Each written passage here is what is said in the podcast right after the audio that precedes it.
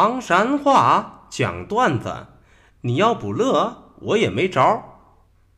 小东播讲。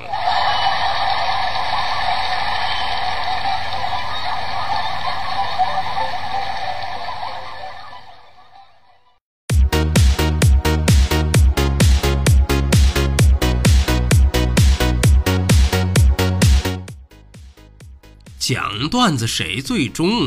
中国唐山赵小东，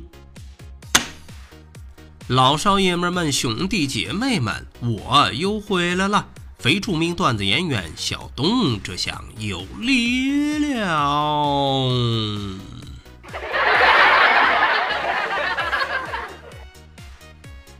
说留住唐山话，责任很重大，我们还是先上课。一眨么眼的功夫。啥意思？都是普通话当中的一瞬间。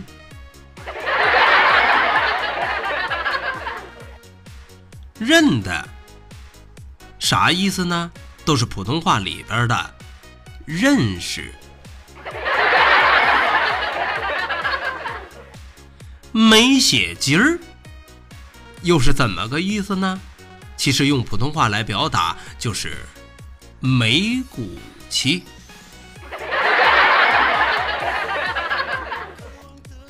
中了中了，课都上到这儿，接下来我们还是讲笑话。说大千世界怪事多，请你扶好下巴颏，因为啥？怕惊掉了哦。说这一回啊，见过穿越的不巧。咋的了？因为儿子的事儿被请到了学校，于是，在老师跟他之间就发生了这么一段对话。老师掀开的呀，呃，你儿子早恋了。哦，我知道。咋儿？您不反对？呃，那反对啥呀？你看看啊，在学校。是他女朋友管着他，不让他抽烟，不让他喝酒，生病的时候照顾他，天冷了还提醒他多穿衣裳，不开心的时候安慰他，开心了呢还跟着他一块开心。我说句实话啊，老师你别不耐听，到你们这些当老师的能做到不？话音一落，老师送给了建国一个晴天霹雳。老师都说了，是啊，我有跟你说过，你儿子交的是女朋友的。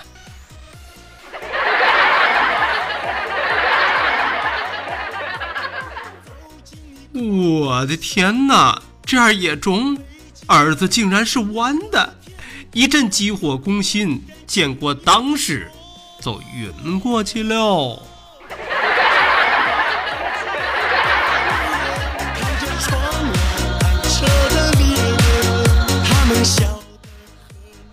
说小强小强搞笑真强，这一回小强同学的穿越也不太理想，咋的了？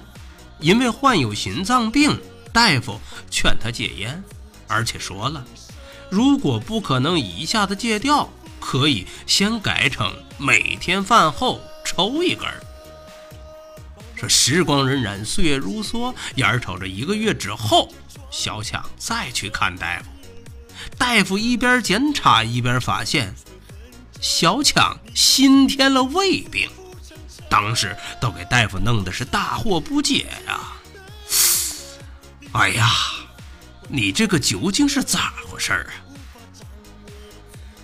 啊？哎，大夫还不是听了您的话，一句话给大夫弄得更懵了。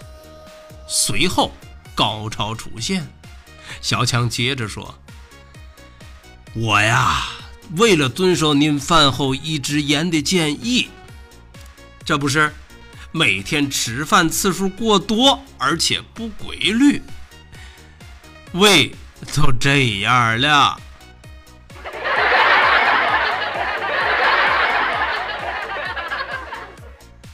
哎，为了这口烟儿，小强你是真贵头啊！”可惜了你的胃，都受罪了。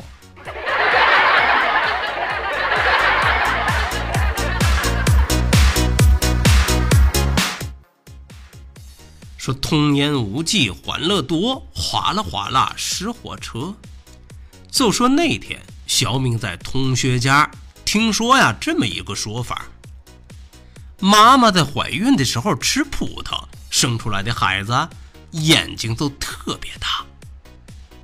于是啊，小明回到家中就开始质问妈妈：“妈，为啥怀我的时候你不吃葡萄啊？你瞅瞅。”我现在这个眼珠子小的啊，都该看不见了。妈妈还没说话，这个时候爸爸悠悠地飘过来一句：“嘿，儿子，谁告诉你没吃的啊？吃了，我证明。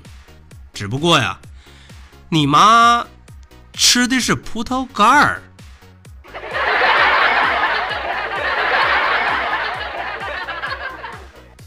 我的个神呀！这要是怀孕的时候吃西瓜，那不都得变成眼睛都占半拉脸的外星人呢？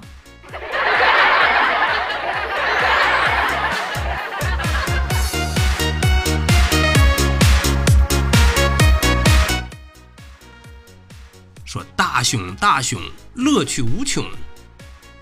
就说那天。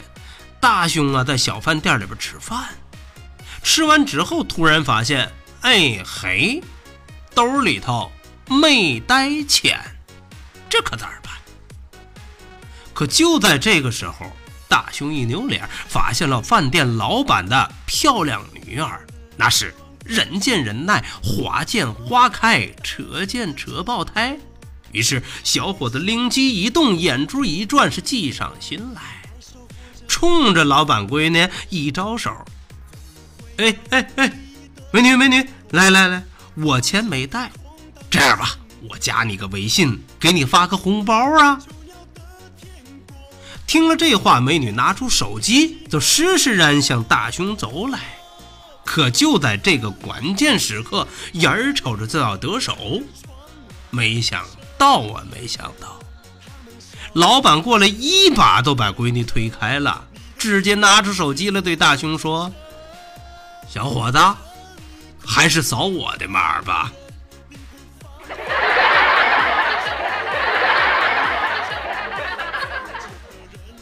哎嗨，这正是螳螂捕蝉，黄雀在后。大雄啊，玩心眼儿，你还嫩点儿。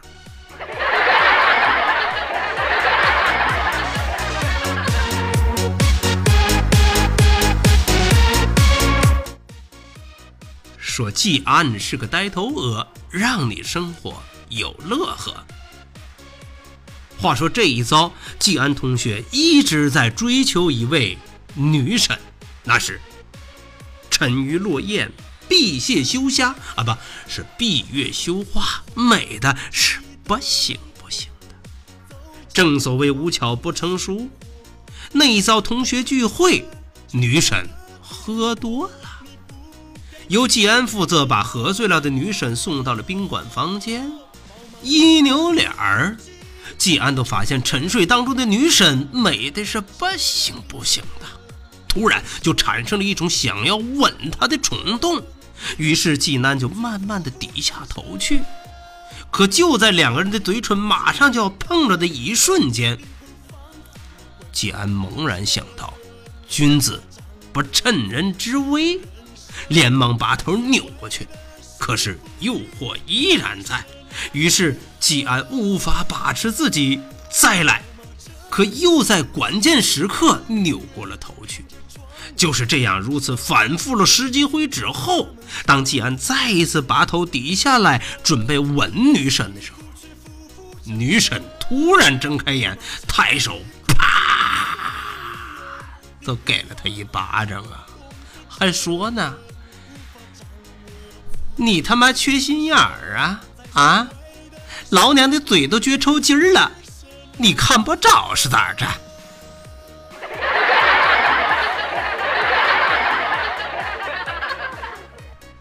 哎呀，我勒个去！季安呐，你这个缺心眼的程度，恐怕得一百个加号啊！